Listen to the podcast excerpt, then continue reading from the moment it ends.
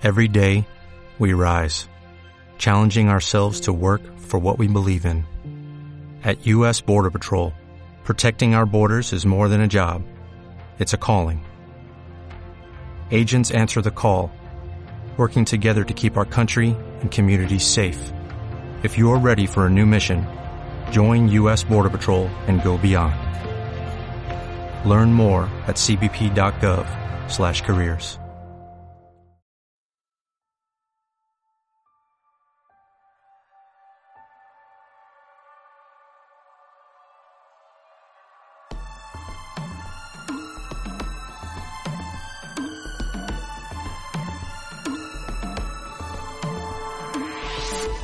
Buenos días, buenas tardes o buenas noches. Soy Balcam y os doy la bienvenida a Fan Kingdom, el sitio para hablar de tus aficiones, el podcast de ocio y divertimento para todo fandom, el lugar donde residen tus hobbies.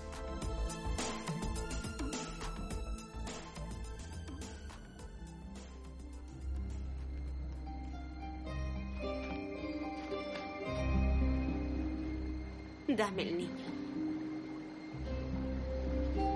Por increíbles peligros e innumerables fatigas, me ha abierto camino hasta el castillo más allá de la ciudad de los goblins para recuperar el niño que me has robado. Porque mi voluntad es tan fuerte como la tuya y mi reino igual de grande.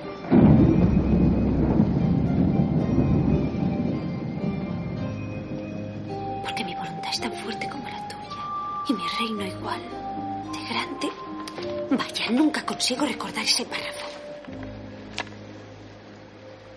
No tienes poder sobre mí.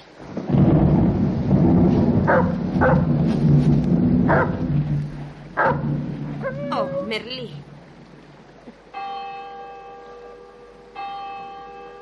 Oh, no, Merlín.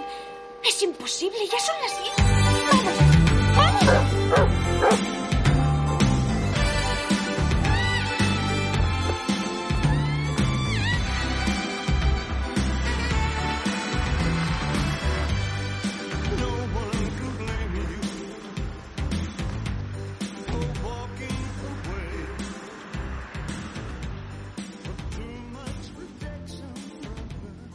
Bueno, pues como habréis escuchado en la introducción, hoy tenemos una película clásica de los años 80 que recordaréis todos aquellos que tenéis más o menos nuestra, nuestra edad.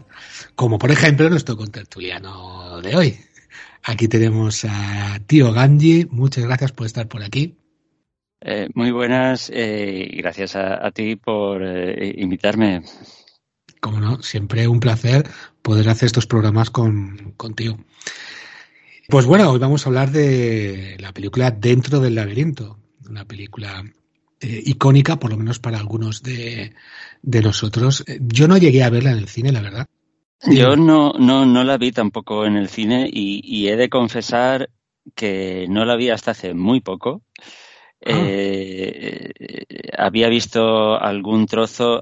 Cuando la estrenaron fue muy consciente y, y seguí pues eh, todas las eh, los comentarios porque en, en, su día en los años 80 había programas que hablaban de cine en, en la en la 1 y en la 2 entonces este tipo de película me llamaba mucho la atención y sí que seguí eh, todos los comentarios que se hicieron en su día eh, sabía de qué iba. Luego vi algún fragmento pero la tenía pendiente. Era un, un clásico una película de culto que vi entera hace poco. No llegó a pasar por el videoclub, en tu caso. En mi caso sí que sí que la vi en la época del videoclub. La, la época del videoclub ya nos pilló un poco mayores para ver este tipo de película y, y, no, la verdad es que eso ha estado pendiente mucho tiempo. Yo es una peli que eh, la primera noción que tuve de ella fue por los videoclips de, de David Bowie, que sale que salía en la tele y fue lo primero que me llamaba la atención. Luego recuerdo una revista, no sé si era Telepronto o una de estas que sacaba pegatinas, lo típico, y había un póster central que era de la ciudad de los goblins que me encantaba porque yo parecía todo muy, nunca mejor dicho, muy, muchos laberintos, muchos recovecos y, me encantaba. Yo ya pensando ahí en mis mundos, y aún no jugaba el rol, en mis mundos y todo este rollo. Pero sí, sí.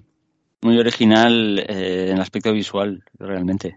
Sí, sí, sí, un, un, gran trabajo artesanal. Bueno, artesanal y digital, porque hay que decir y recordar al público que la primera escena digital que se hizo para una película fue aquí, fue aquí en, en dentro del laberinto, que es el búho que sale al principio, la lechuza, que sale al principio y al final, que está hecha en 3D, se nota mucho, pero oye, es de las la primera, creo, creo haber leído, que, que se realizó CGI para este tipo de, de películas, vamos. Es curioso, en el 86 ya. Marcando bueno, tendencia. Sí, sí. Y curiosamente una película de Jim Henson, que es un, un personaje que le gusta todo mucho más lo manual, ¿no? Un poco más lo, lo mecánico, ¿no? Uh -huh. Parece que vamos a hacer un poco de efemérides. 19 de diciembre de 1986. O sea, hace ya unos cuantos años. ¿eh? 35. Uf. No está mal. Bowie tenía 39 añitos por aquella época. Jennifer Connelly tenía 15 y aquel mismo fin de semana se estrenaron pues películas como Piratas, la de Polanski, que on the record estábamos comentando que la tenemos pendiente, tanto Tío Ganji como yo, que no la hemos visto. Uh -huh. Y otra icónica de los 80 que no tardará mucho en caer por aquí, como es Golpe en la Pequeña China. ¿Con Carl Russell es? Efectivamente, Carl Russell, de la que se rumorea que van a hacer eh, un remake ahora con, con el actor de La Roca, pero bueno, ya veremos ya. Mm. Bueno, vamos a centrarnos un poco en el, lo que es el, la película que te hemos traído hoy al, al podcast. Eh, como comentábamos, el director Jim Henson, eh, esta creo que fue su última película que rodó, después del, de todos los problemas que tuvo, de, a la hora de dirigir, a la hora del papeleo, él lo que quería era utilizar esas marionetas, ¿no? Crear el mundo un poco de fantasía y, de, y dejó finalmente, después del poco éxito que tuvo, desgraciadamente, uh -huh. dejó la dirección y se pasó más a lo que es la, la producción y, y, y, el hacer la, las películas como pues los teleñecos, se embarcó luego en Fraggle Rock, que también es icónico para nosotros, eh, otras series de televisión como Dino, o incluso manejar lo que es eh, el propio Yoda, ¿no? En la Guerra de las Galaxias, aunque la voz era de Frank Oz, pero él era el que lo manejaba. Hay que recordar que este, que este director, Jim Henson, era un gran amigo de, de, de George Lucas, que sí. es el, el, productor de, en este caso, de, de la película. -huh. eh, como decías, fue, fue, desgraciadamente fue un fracaso en taquilla porque eh, costó 25 millones de dólares el rodaje y luego apenas recaudó unos 13. Entonces, eh, eso le, le, supo bastante mal a, a Jim Henson y, y, se retiró, ya no volvió a eh, dirigir. Pero sí que es verdad, eh, sabéis que él eh, murió joven, a principios de los 90. No, no recuerdo si por. No, por un cáncer, no, o, o por una no, neumonía una neumonía que le afectó al pulmón y se le complicó. Exacto. Y eh, pero él cuando murió la película eh, que habían habrían pasado cinco años o poco más eh, ya era de culto. Ya él ya es, digamos estaba satisfecho en ese aspecto porque digamos el público al final había terminado reconociéndola. Sí, sí, él, él, él, agradeció ese cariño que se convirtió en la película de culto y él, él, ya lo sabía antes de morirse, lo sabía que la película había calado como él, como él esperaba. Una película que obviamente a día de hoy es impensable y yo no sé incluso si en los años 80 tenía cabida, más cabida que ahora sí, pero bueno, eh, es, es muy especial, luego, luego comentamos más largo y tendido. Vale, vale, me parece bien. Sí, si os parece, continuemos un poco con lo que son pues el guion, que en este caso se hicieron más de 25 versiones, se cambió 25 veces casi el guion.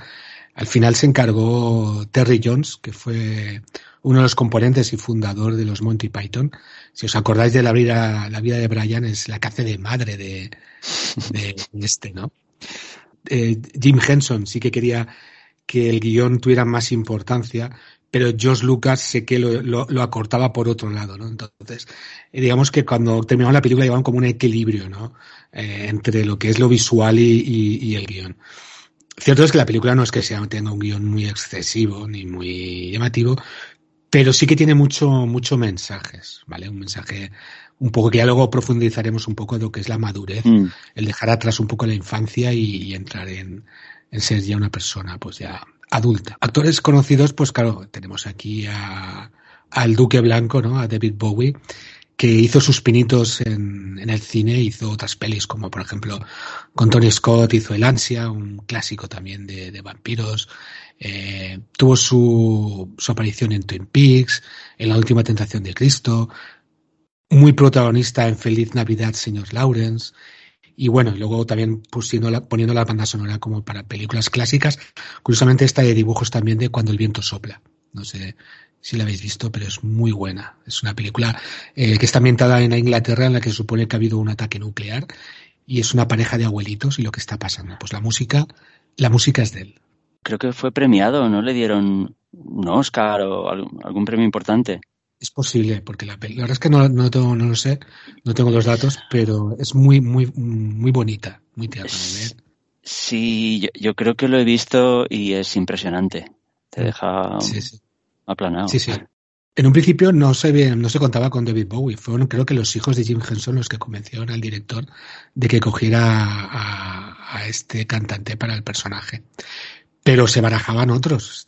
Teníamos a Michael Jackson, ¿no? Sí, a, Sting, a Prince, a Mick Jagger. O sea, pensaban en, estrellas de la canción y, bueno, estrellas de, primer orden. La verdad es que a Michael Jackson hubiera quedado muy bien como rey de los goblins, porque bueno, él tenía ya esa aura de, chico travieso que no quiere crecer. Y bueno, la personalidad de Jagger o, de Prince o de Sting, pues también eh, hubieran, hubieran quedado muy bien con, con el papel. Eh, también se barajó Kevin Klein.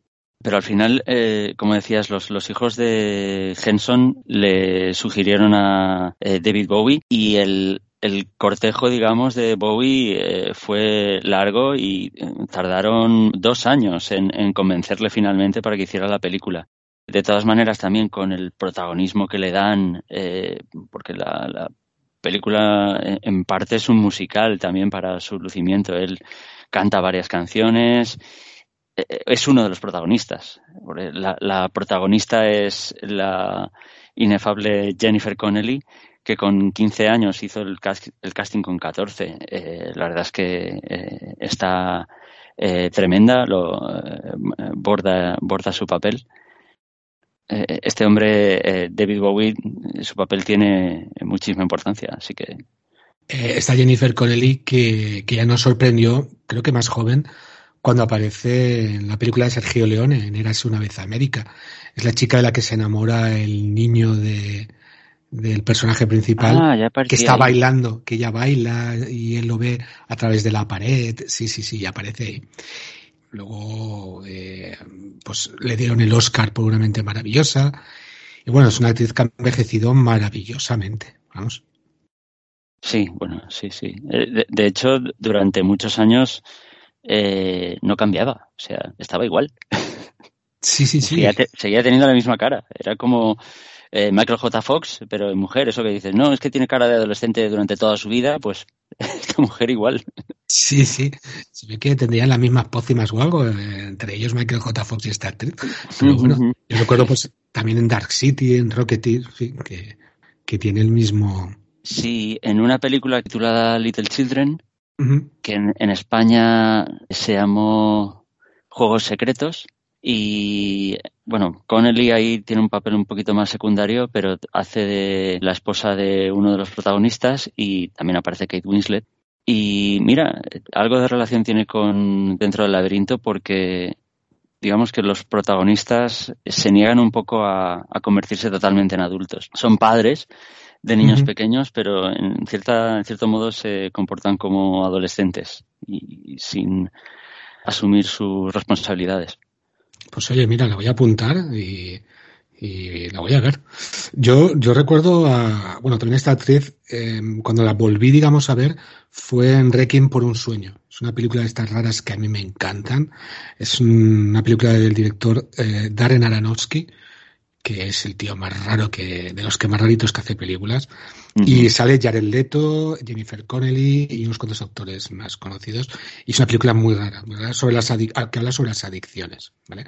Como hemos dicho, eh, una mente maravillosa le hizo ganar el, el, el Oscar y bueno, sale en Hulk, sale en Diamantes de Sangre y un montón de pelis que, que seguro eh, recordaréis, porque es una cara muy, muy, muy reconocible enseguida.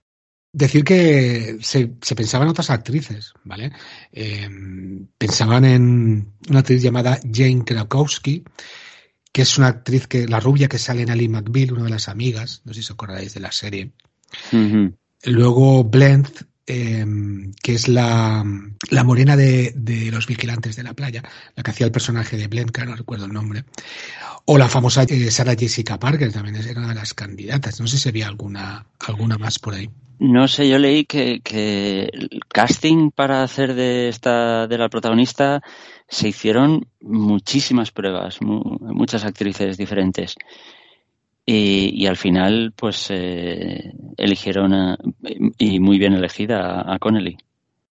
Eligieron a Connelly y el propio Henson, tenía aquí una, una declaración suya, que, que, le gustó o que la eligió porque eh, podía actuar y, o, eh, de manera que, que mostraba esa indefinición entre la niñez y, y la adultez o sea, sabía muy bien expresar esa, esa indefinición. Sí, tenía unos 15 años, hemos dicho, ¿no? Por aquella época. Cuando rodó, sí. Sí, sí. Sí, estaba pues eh, entre dos aguas. En los 80, a los 15 eras todavía algo niño, ahora ya no. Sí, eso ha cambiado bastante. Eso ha cambiado bastante. Eh, bueno, la película tiene un doblaje muy, muy bueno, eh, aunque esta última vez la he visto en versión original, pero sé que cuando la, he visto varias veces en español, es un doblaje bastante aceptable.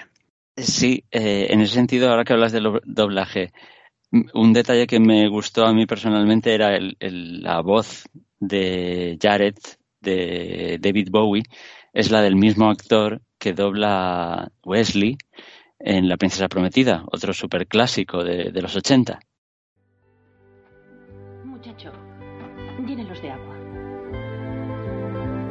Por favor. Como desees. Otra, otra película que traeremos a, aquí a, a, Fan Kingdom. A ver si antes de que hagan también el remake. Que como, bueno, como eh, el remake no, no, no, no, lo, no lo pueden hacer, no lo deben hacer, no lo harán. lo impediremos. Vale, nos plantaremos allí y no dejaremos que lo hagan.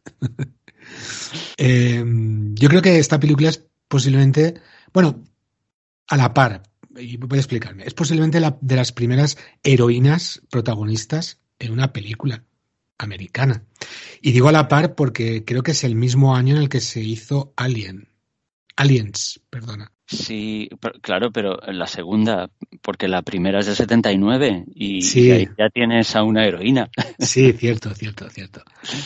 De hecho, eh, Aliens eh, como tal y entre otras, eh, como la, dentro del laberinto, competían para los Saturn's Awards, que, que son como, en aquella época eran como los eh, Oscars, pero para películas de fantasía, ciencia ficción y horror. ¿Vale?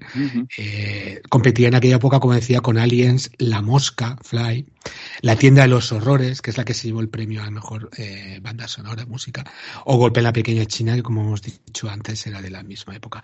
También estuvo nominada para algunos BAFTA por efectos y también estuvo nominada a algunos Hugo, que aparte de que los premios Hugo eh, ofrece, o sea, eh, son premios para libros prácticamente, también los asignan a ciertas películas de fantasía o, o ciencia ficción. Pero fueron nominaciones todos. ¿eh? Ahora que has mencionado la música, decir que se encargó Trevor Jones en colaboración con David Bowie.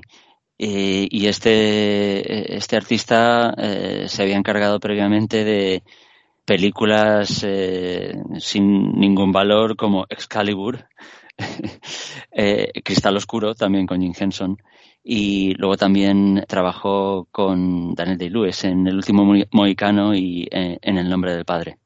Eh, decir que El último mohicano es de Trevor Jones es una de mis bandas sonoras como favoritas, ¿no? Tengo varias.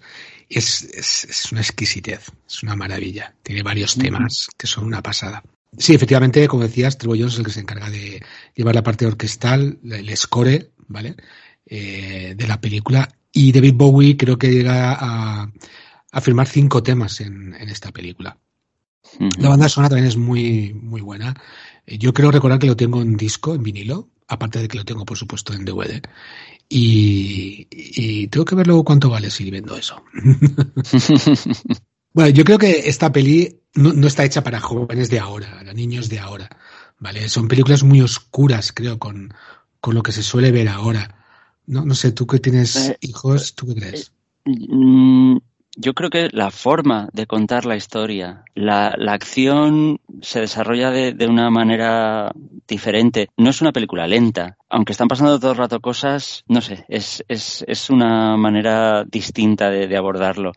Eh, hay, antes lo comentabas, eh, hay muy poco guion, o sea, muy poco diálogo, pocas frases. Eh, parece que solo han destilado y han dejado solo las, la, lo más significativo.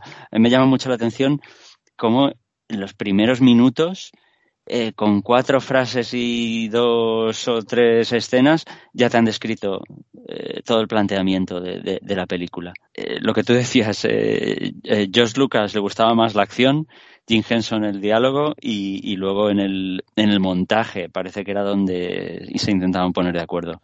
Sí, yo creo que, pero yo creo que llegaron a un buen, a un buen entendimiento. Creo que llegaron a hacer entre los dos eh, llegaron a un punto intermedio que, que resultó la, la, obra para mí perfecta que, que, que, hicieron entre ellos, ¿no?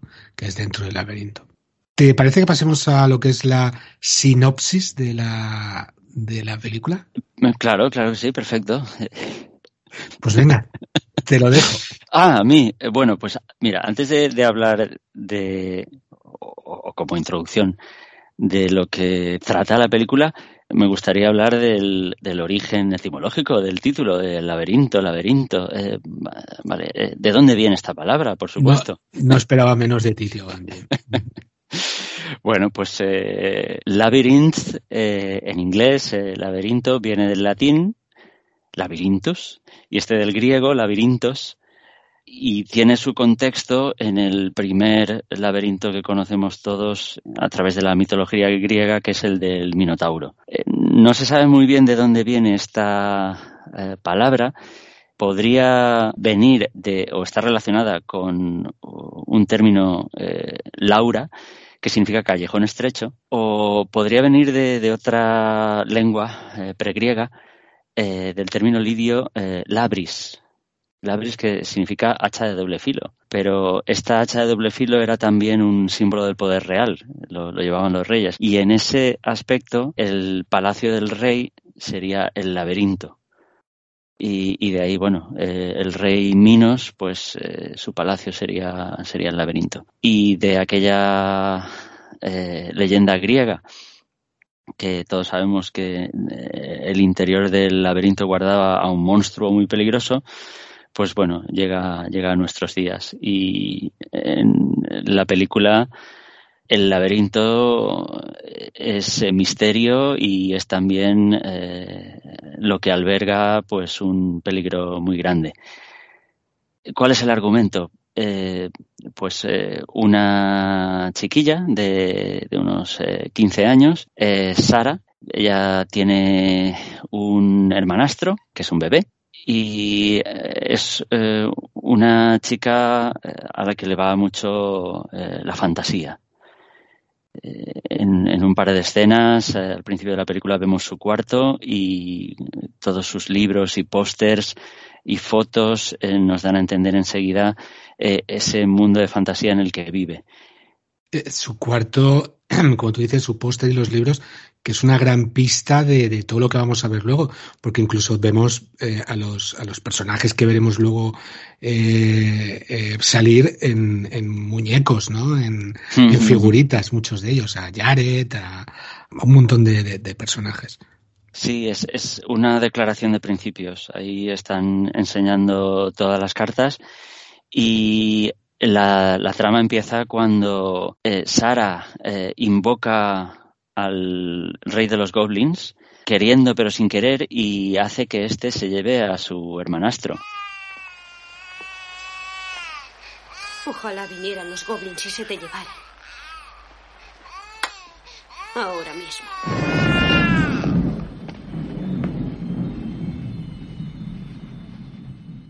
El rey de los goblins aparece y le da 13 horas para rescatar al bebé, o si no, se lo quedará y se convertirá eh, en un duende para la eternidad. Eh, esto que sea 13 exactamente es curioso, ¿no? Aquí no, nos falta Pepe para que haga cálculos y que nos diga por qué eran 13. Mm, hombre, lo, más eh, evidente es que el 13 se asocia en el tarot a, la muerte y, a la mala suerte en, la cultura occidental. Bueno, desde que el, apóstol Judas eh, fue el número 13 eh, ya a partir de entonces eh, en el cristianismo pues ese número estuvo mal visto. Entonces la verdad es que está muy bien traído eh, o me gustó mucho visualmente ese reloj, esa esfera con 13 horas. Te da una idea de, ese mundo fantástico, onírico, ya desde desde el primer momento. Eh, cierto, yo el reloj ese me quedé mirándolo eh, esta última vez que la vi. Efectivamente tenía, tenía 13 números y es curioso, es curioso porque yo cuando estudiaba y necesitaba tiempo para estudiar y para hacer todas mis cosas, y digo, tengo que coger, seguir un reloj que en vez de 24 horas al día tenga 25. Así me, le quito un poquito a cada una y gano una, bueno, en fin. Sí, bueno, hubieras tenido la misma cantidad de tiempo al final, pero sí. Sí, sí, sí, sí. No, realmente ese, ese, ese es el planteamiento. Eh, en los primeros diez minutos de película queda planteado, Sara tiene que enfrentarse al peligroso laberinto para llegar a su centro y rescatar a su hermano. Muy bien. Es, eh, pues si te parece bien, vamos a ir a algunas escenas peculiares que nos han gustado más o ir contando un poco lo que es la todos los personajes con los que se encuentra. ¿vale? Eh, Por ejemplo, es mm, yo me fijé en la primera escena en la que sale su futuro amigo, ¿no? Es eh, Hagel, es que no sé pronunciarlo muy bien. Eh, es que además toda la película están eh, bromeando con su nombre. Eh, sí, sí. Porque hay, hay, un aspecto, como en todas las películas de, de Henson, muy cómico. Entonces, eh, pronuncia mal su nombre eh, todo el rato, pero bueno, eh, parece ser que es Hogel. Hogel. Pues muy curioso porque cuando lo ve por primera vez está de espaldas y está mirando en un estanque. Pero es que si os fijáis, antes de que esa escena se ve la panorámica de todo el, todo el, el laberinto de fondo y la entrada.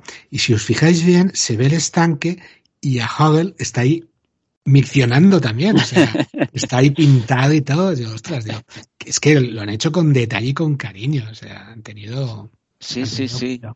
Hay, y, hay, exacto, esa panorámica inicial es eh, muy típica también, sí. Sí, sí. Decir que, que ya al principio, cuando entra el laberinto, ya te está indicando un poco que, que nada es lo que parece, ¿no?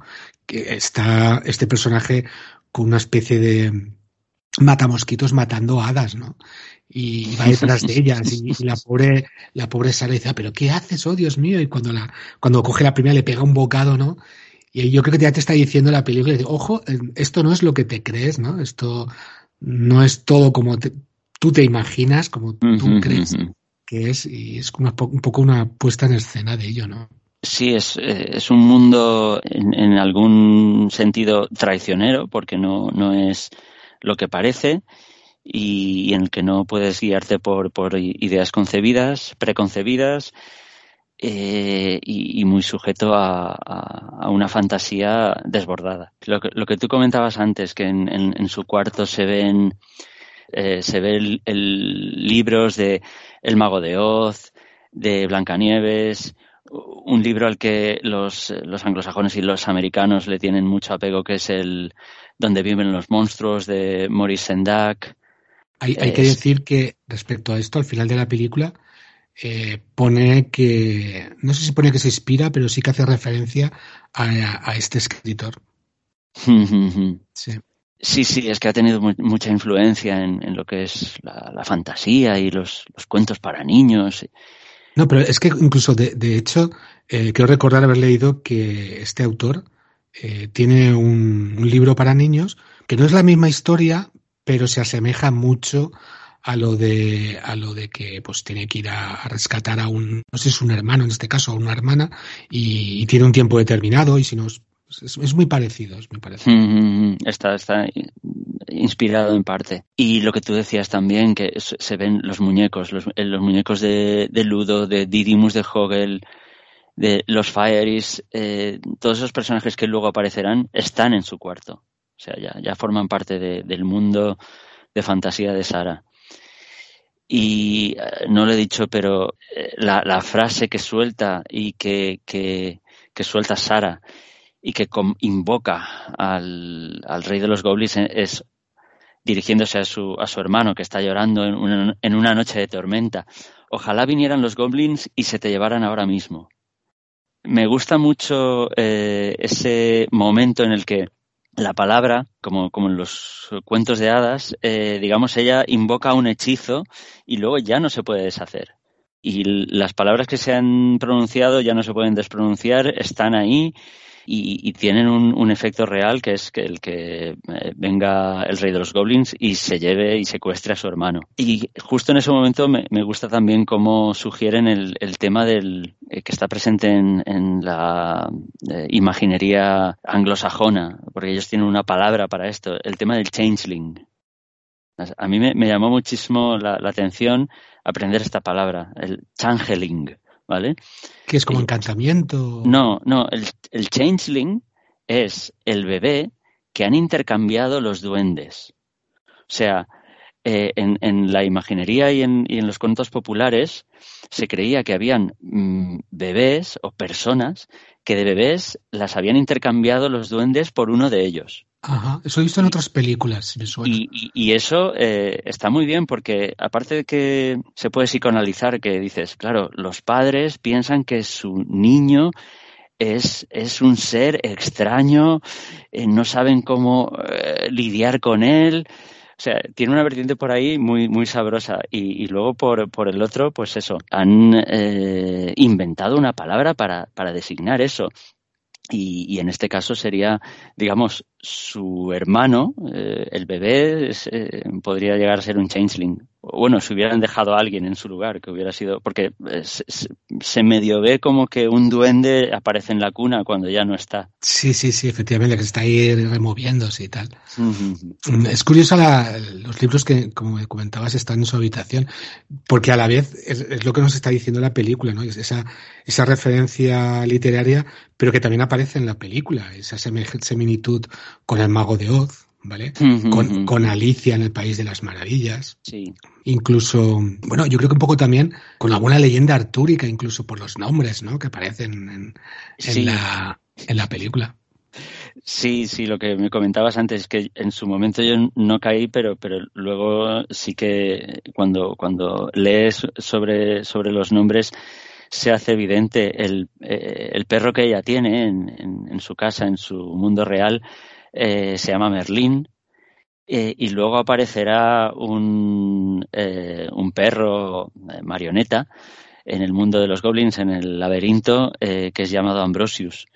Y, originalmente el, el nombre tradicional de Merlín era Merlín Ambrosio, Merlín Ambrosius o, Ambrosius en, las leyendas iniciales. ¿Las de qué escritor? ¿Las de Mormont? Eh, Monmouth, no sé si lo, lo, llega a llamar Ambrosius, pero no, no, en, en, en leyendas anteriores, en leyendas galesas, porque uh -huh. el, el, personaje original es, eh, como Arturo, eh, proviene de leyendas galesas. Siguiendo con esas similitudes, ¿no? Con, pues por ejemplo, el, el, primer animal que se encuentra cuando entra dentro del laberinto es ese gusano muy educado, muy inglés, ¿no? Parece eh, que le dice, ven a tomar té con mi parienta, ¿no? Entra y, y, tal.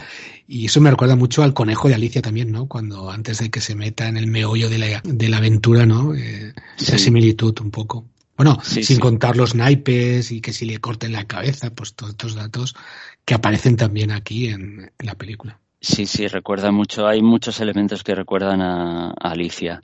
De hecho, en Alicia hay un momento en el que aparece una oruga parlante, que también aparece en la película de Disney, eh, fumando con una cachimba. Pero sí, eh, desde el primer momento, aunque el, mundo del eh, laberinto es amenazador, nunca llega a ser terrorífico. A lo mejor, como tú decías, puede ser un mundo oscuro, eso, amenazador, pero eh, nunca llega a, ser terrible y siempre tiene un, punto cómico y extraño y que te deja fuera de, lugar. Sí, sí, además al principio entra que le está diciendo el gusano, no, no, no, por ahí no vayas, ves por el otro lado. Vale, vale, y se va por el otro lado, gracias, no hay nada, de nada. dice, si hubieras ido por el otro lado hubieras llegado enseguida al castillo. Ostras. nada es lo que parece. Nada es lo que parece, nada es lo que parece. Y bueno, hay muchas más, eh, muchas más similitudes, ¿no? Eh, al final de la película, cuando, cuando le entrega el Rey Goblin a, a Hogel el melocotón, ¿no? Que es un poco la similitud esa la vía durmiente de la manzana, aunque en este caso no va a dormir, sino que va a olvidar, ¿no? Pero bueno, sí, a, la, a Blancanieves, exacto. Exacto. Blancanieves, ¿no es la bella durmiente? Eh, la bella durmiente se pincha con, un, con la rueca. Cierto, es verdad. Eh. Este es el problema de no tener niños. Oye, pues eh, Blancanieves de Walt Disney del año 38 eh, está en una lista de las mejores 100 películas de la historia del cine.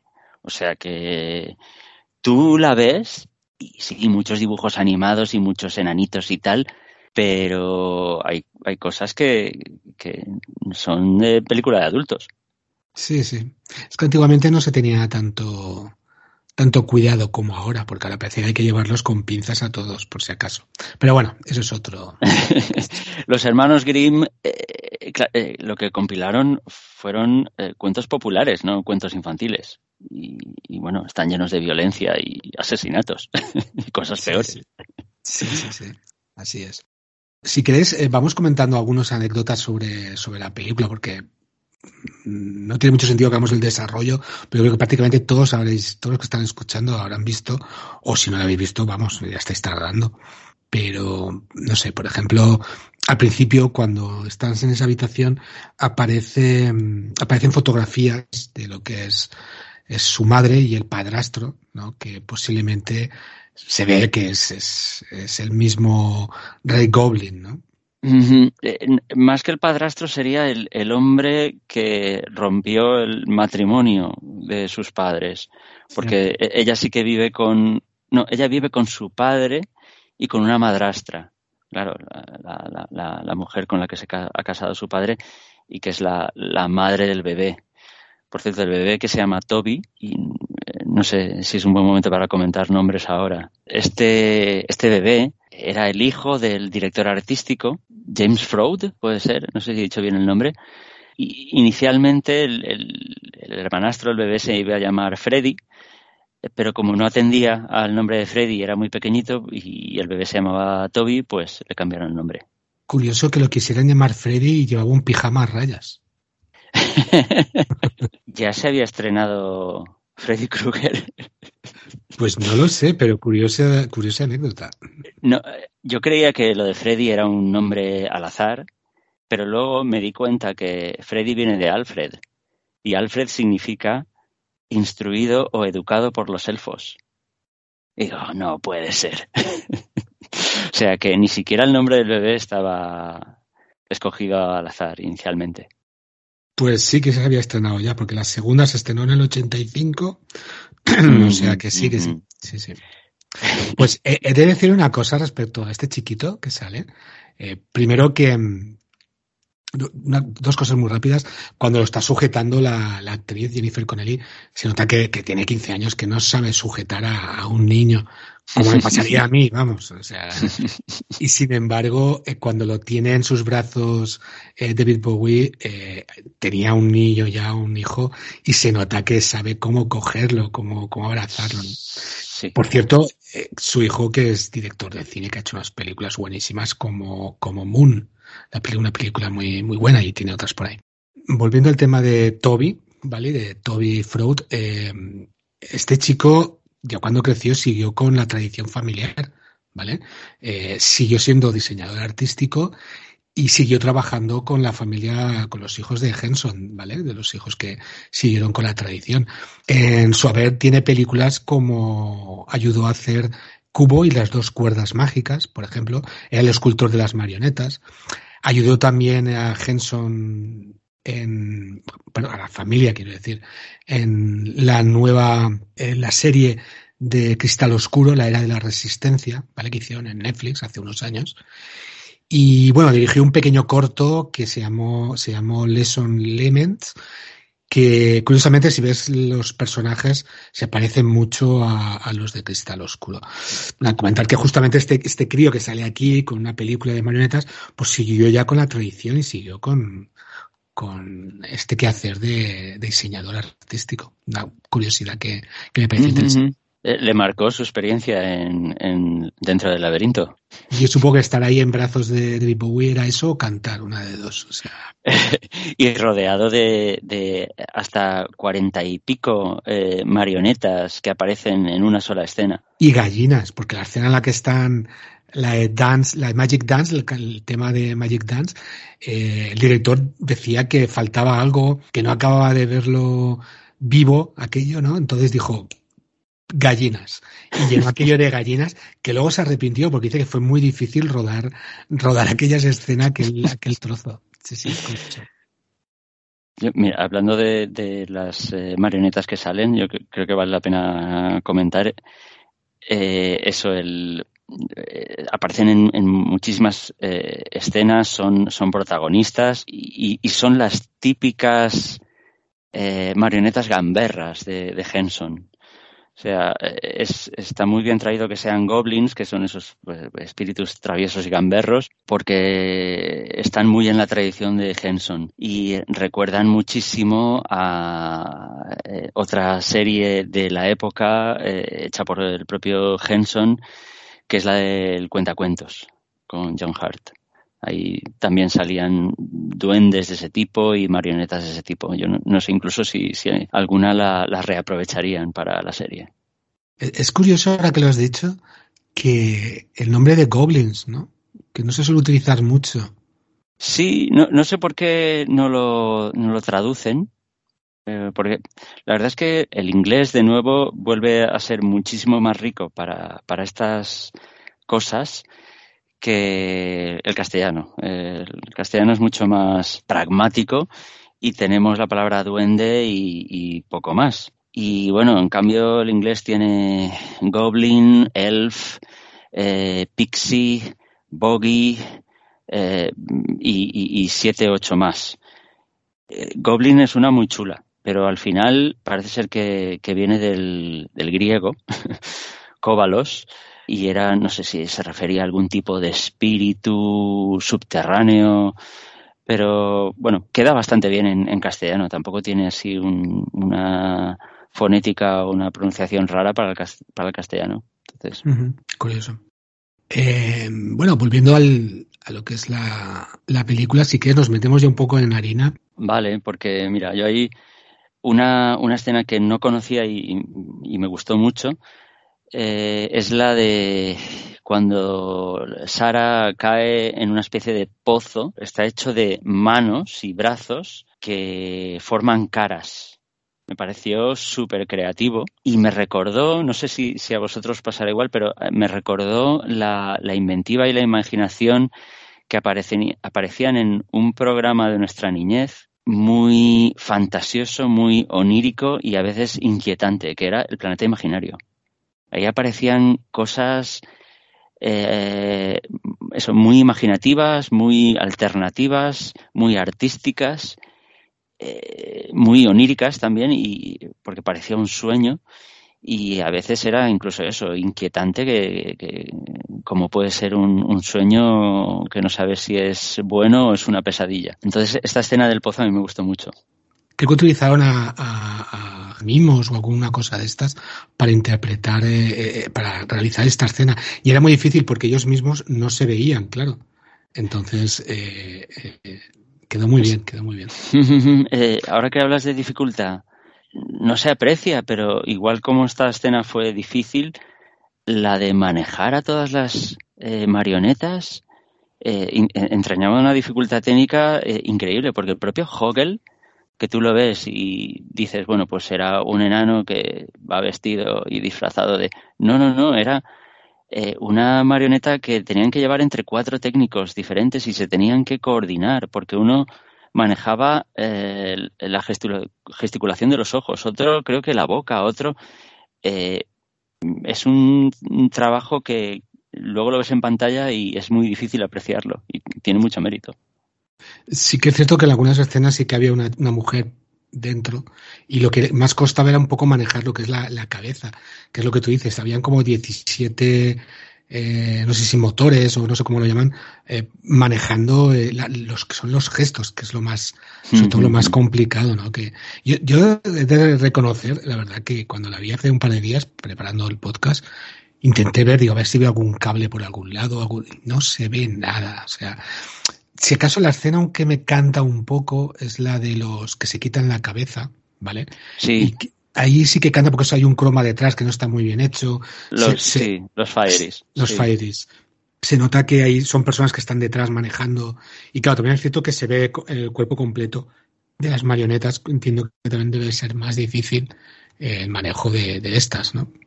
Sí, sí, tienes razón, esa es la escena menos conseguida. Y eh, bueno, también las canciones, yo no sé si exacto, me, pilla un poco mayor, pero eh, pues eh, hay, hay esas canciones eh, son momentos de la película que eh, digamos son menos atractivos. Esa en concreto no es, no es una canción de David Bowie, entonces pues también ahí sufre un poco en ese momento la película, pero bueno. Luego hay otro momento también en el que en el que es una especie como de mendigo pidiendo algo cuando están en el túnel y de repente se levanta y es, y es David Bowie. Ese, ese, esa transformación, claro, la harían claro digitalmente, pero es que está hecha perfecto. Es que no sé cómo, cómo lo hacen. A mí me- si- siempre que la veo esa escena me encanta. Me encanta. No sé si sería digital, porque Henson No, no. era un amante de, de que, de que fuera todo. No, no, digital Real. no era. Digo que Exacto. ahora, ahora lo harían Ah, claro. digital. Pero Ah, que sí, sí. Lo único digital era la lechuza. sí. pero pero que no no que es una escena maravillosa que, que se ve un ser pequeño que está ahí en un rincón como pidiendo algo limosna o algo y de repente se levanta y es David Bowie no Eh, me, me- me sorprende mucho luego por ejemplo pues ya puestos en pasamos a esta parte más técnica no Eh, la raza de Ambrosius vale el perro que hemos dicho hemos comentado antes que, que su nombre proviene de, de la mitología artúrica eh, se eligió este perro porque, porque era el más fácil de manejar como un muñeco. De hecho, en algunas escenas es un perro de verdad y en otras es, es una marioneta. ¿vale? Es, muy curioso. Cuenta también que, por ejemplo, la, la- el títere más grande creado es el monstruo, este robot que hay en la, en la entrada al- a la ciudad de los goblins. Y necesitaban varias personas para, para Sí, y que era, era un poco steampunk el monstruo, ¿no? Sí, ¿Verdad? Sí que tenía un rollo de este estilo, sí, sí, sí.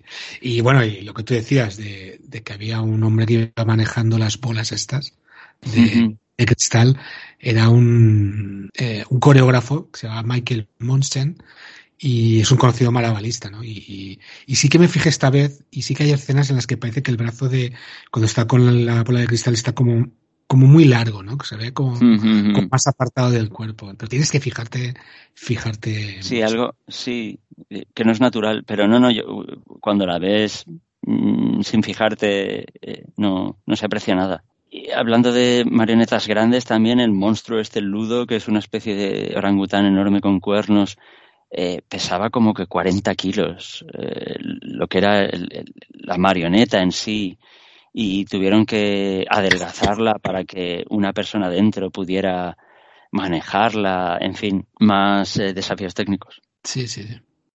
Curiosamente, el, el- personaje de Hogel, eh, el traje y la cabeza, eh, después del rodaje, desapareció. Y a mediados de los 90 apareció en, en el aeropuerto de Alabama, en la oficina de objetos, de objetos perdidos. Y es curioso porque si algún día vais allí, lo veréis expuesto, ¿vale? Un expositor especial, aunque no es oficial, pero está allí. O sea, lo, lo. Es un... Eh, Lo han convertido en su mascota. Sí, sí, sí, sí, sí. Continuando un poco con, con el guion, con la, con la película, eh, al final es un poco el, el transcurso de, de, la niñez a la madurez, ¿no? De, del dejar atrás todas estas cosas que, que, nos pesan, estos juguetes, estas ensoñaciones, y crecer, ¿no? Convertirte en adulto, ¿no? Y yo creo que eso es lo que nos muestra la película. Y hay un detalle que me encantó, en el cual me he de reconocer que me identifico mucho, cuando ya está terminando la película, que dice, bueno, dice, quiero que sepáis que, que os quiero tener ahí siempre por si algún día os necesito, ¿no? Es como, como sí. decir, vale, yo ya me he hecho mayor, ¿no? Pero si algún día necesito recurrir y volver un poco o recuperar un poco mi infancia, sé que os tengo ahí, ¿no? Sí, no, ese, ese es el momento de cumbre de la película.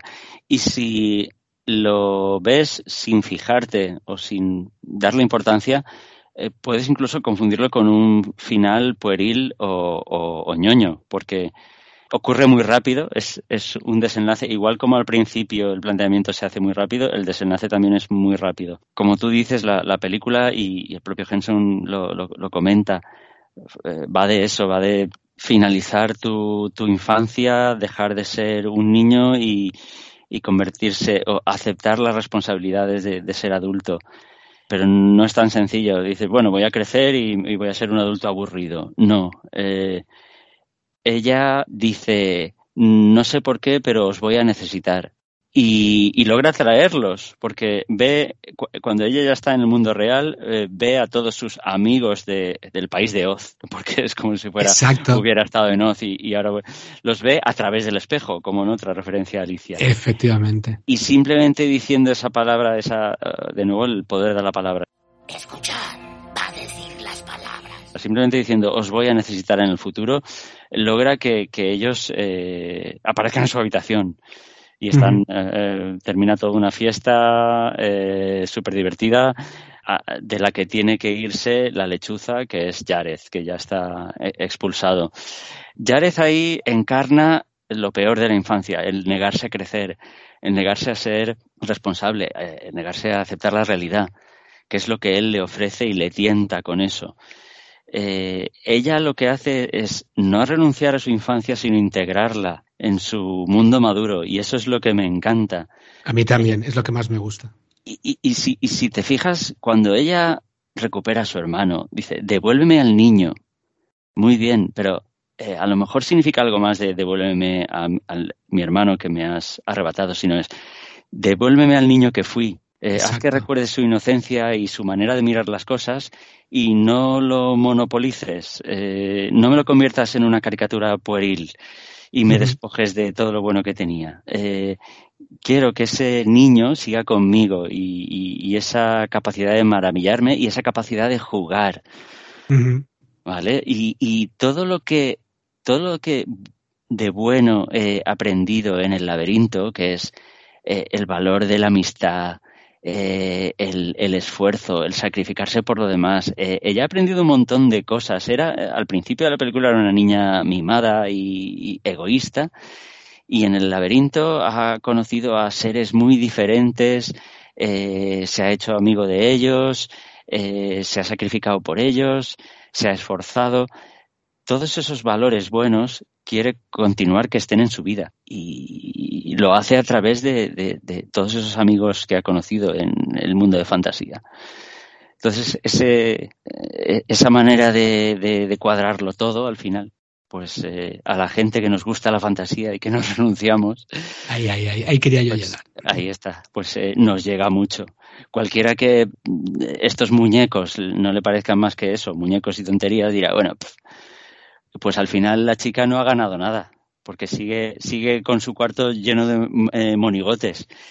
No es eso. Pues yo, yo, tengo un cuarto lleno de monigotes también, de Star Wars, pero bueno.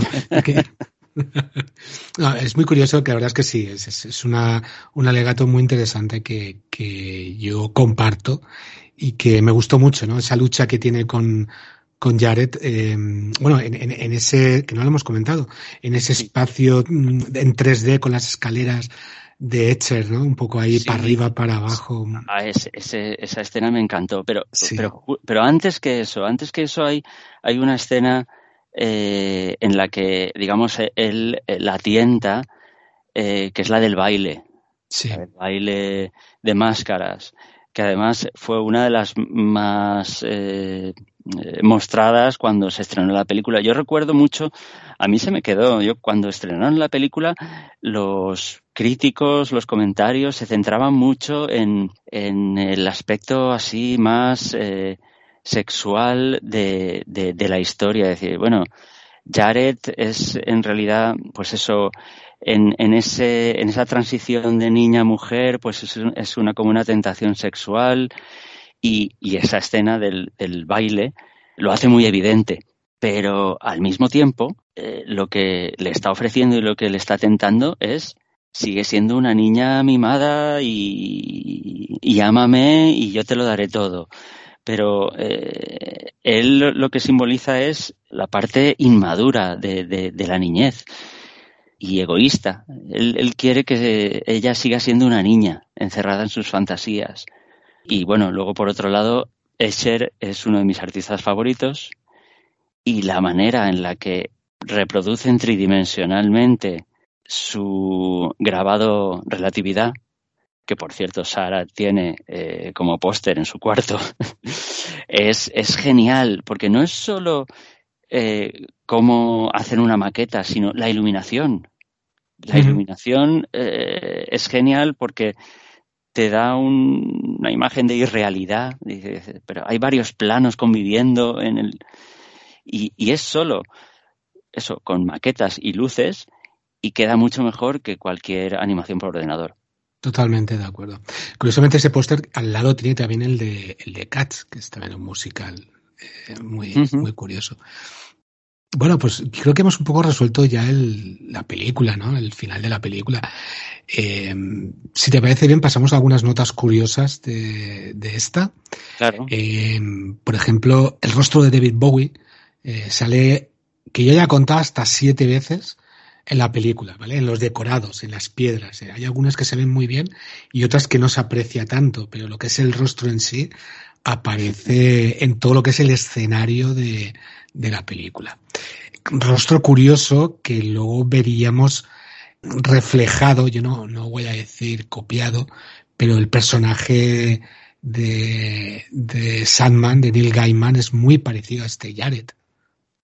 El peinado de, de Jared, eh, lo que yo quería decir es que luego fue copiado, o no sé quién copió a quién, por Lee Mal, el cantante de La Historia Interminable. Sí, es verdad, es el mismo. Un peinado sí. muy ochentero.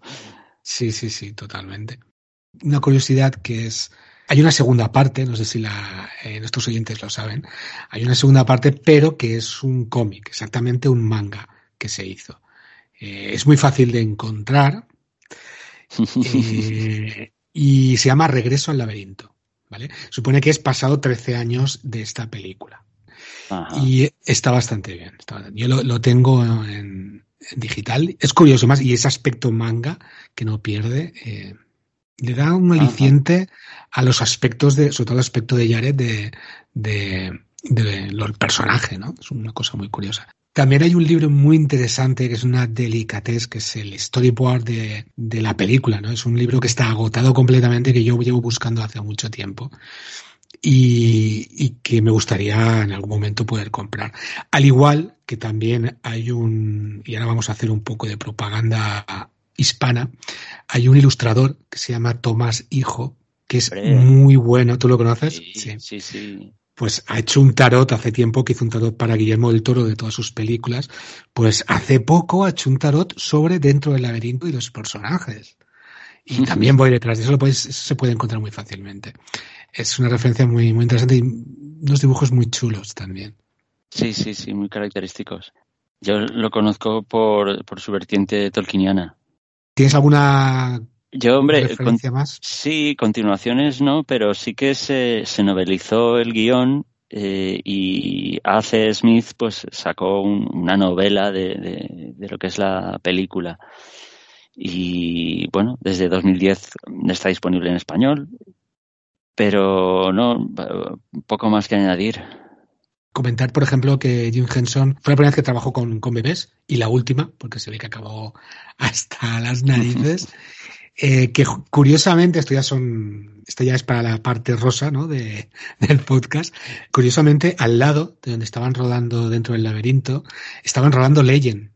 Sí, wow, gran película. Gran película también de esta. ¿eh? Yo creo que, mira, Legend, Dentro del Laberinto, Cristal Oscuro, todas estas películas, tengo, creo que todos les tenemos mucho cariño.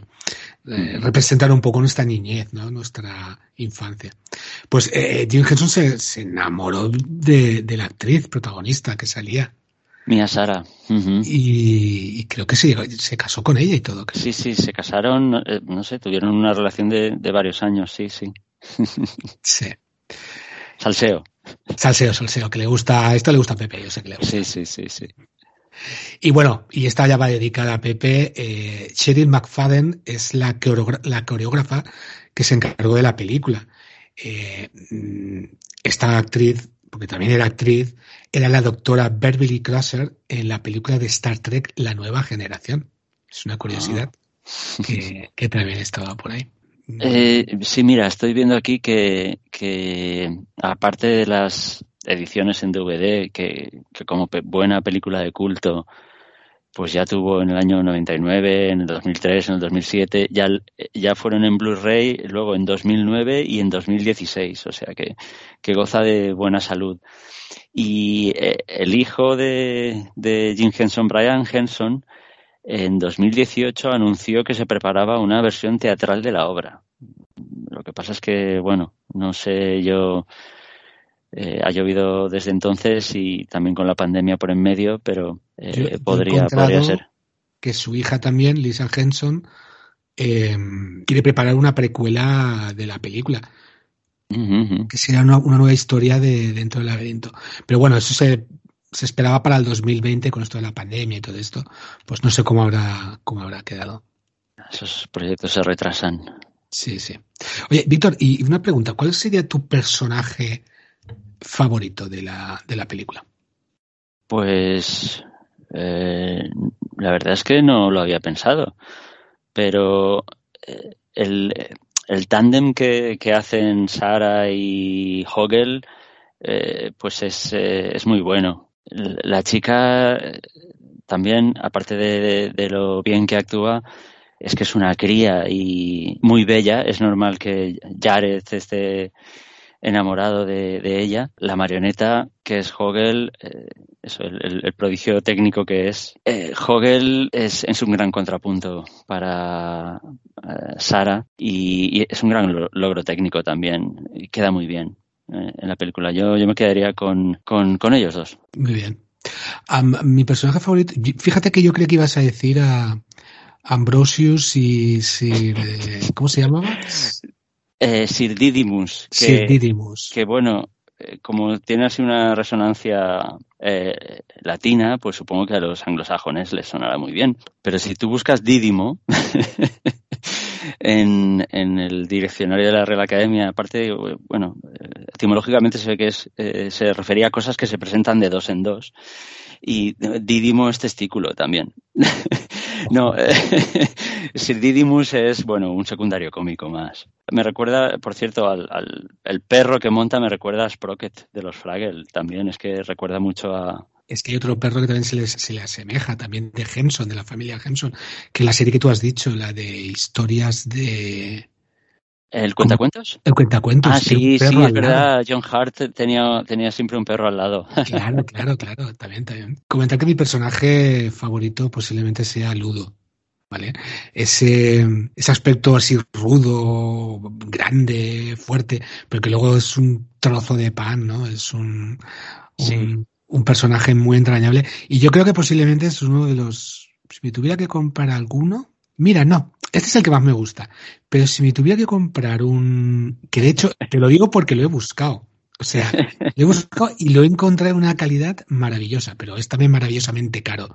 Es el gusano del principio. El gusano de la ah, bufanda. el gusanito, la, la oruga. Sí, sí, sí, lo he encontrado y, y, y muy caro por el momento. Mira, se lo voy a apuntar a, a mi mujer para Reyes. Oye, por cierto, Ludo, que, que, encarna muy bien lo que es el, el, laberinto, porque nada es lo que parece, y lo que parece un bruto en realidad tiene un corazón de oro y además tiene poderes ocultos como el de convocar a las rocas y, manipularlas. sí, sí, sí. Creo que es de los pocos que tiene magia, ¿no? Un poco. Muy representativo. Sí, sí. Mm, muy bien, pues yo creo que ya hemos dicho todo lo que queríamos y lo que teníamos preparado para esta peli. Si no habéis visto, eh, yo... Ya la hemos destripado. Nos hemos destripado, pero, pero vamos, eh, yo la volvería a ver. O sea, yo, estas de las típicas películas que, que me pondría todo, casi todas las navidades. No sé por qué. Pero, y es curioso que cuando se estrene este episodio, posiblemente estará cerca de hacer 35 años del día del estreno de esta película, que fue el 19 de diciembre del 86. Curiosidades. No sé si querrá Pepe sumar algo de esto, para ver si saca. a ver si significa algo. A ver si significa algo. Muy bien. Pues oye, Víctor, tío Gandhi, de verdad, eh, muchas gracias por, por estar aquí y, ayudarnos en, en, destripar un poco esta película y, analizarla para, para, nuestros oyentes. Y nada, te espero en la próxima. Yo encantadísimo de, poder estar aquí comentando y, disfrutando como un enano, nunca mejor dicho, de, de, estas, de estas películas. Sí, señor. Muy bien, pues nada, pasamos ya a despedirnos, así que adiós. Adiós.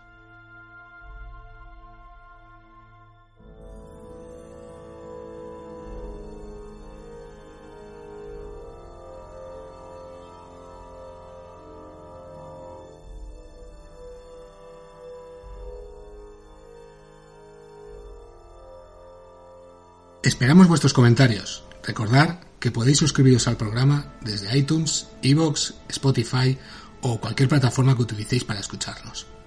Si queréis estar al día y no perderos ningún episodio, podéis seguirnos en Facebook o Instagram. O también podéis poneros en contacto con nosotros en info@fankingdom.es. Os esperamos en el próximo episodio.